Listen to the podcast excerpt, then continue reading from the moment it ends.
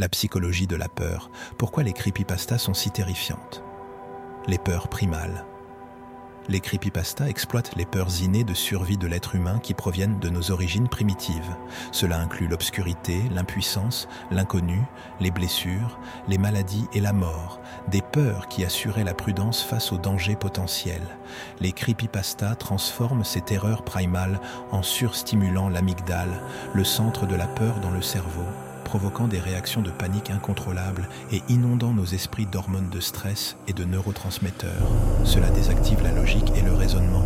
Des peurs primales spécifiques fréquemment utilisées dans les creepypastas incluent la peur des prédateurs, histoires avec des meurtriers, loups, monstres, la peur des éléments naturels, histoires avec des tempêtes, le Wendigo, la noyade, la peur des maladies et de la contamination, histoires avec des virus, parasites, mutations et la peur du surnaturel, fantômes, démons, figures occultes.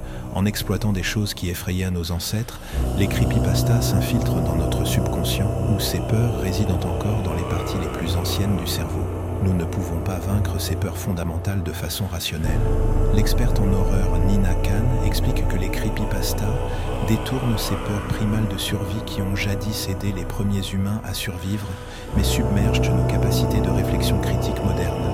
Les événements et créatures bizarres dont nous savons rationnellement qu'ils n'existent pas, paniquant encore notre amygdale, nous laissant impuissants et terrifiés comme les hommes primitifs face à de vraies menaces il y a longtemps.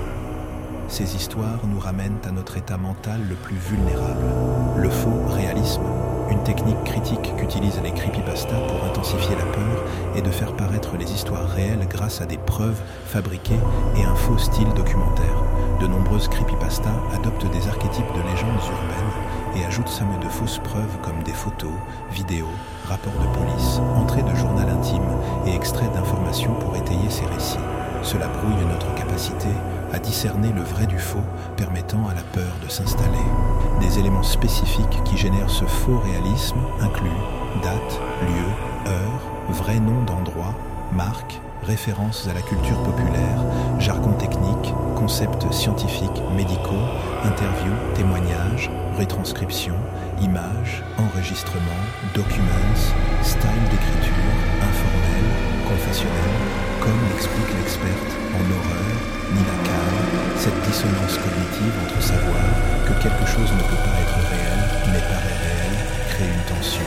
L'esprit lutte pour réconcilier cette contradiction, ce qui amplifie l'horreur. Incapable de facilement réfuter ces histoires, nous sommes piégés dans leur réalité. Le cerveau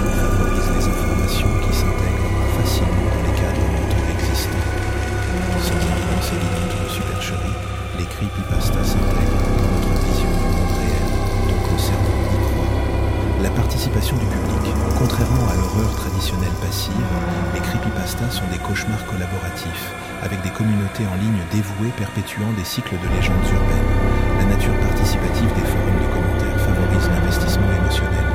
Comme l'explique le psychologue Dr Sarah Hendricks, faire partie de l'expansion du mythos vous fait vous sentir plus connecté aux histoires. Les consommateurs deviennent des producteurs, participant à la construction d'un monde commun. Cela alimente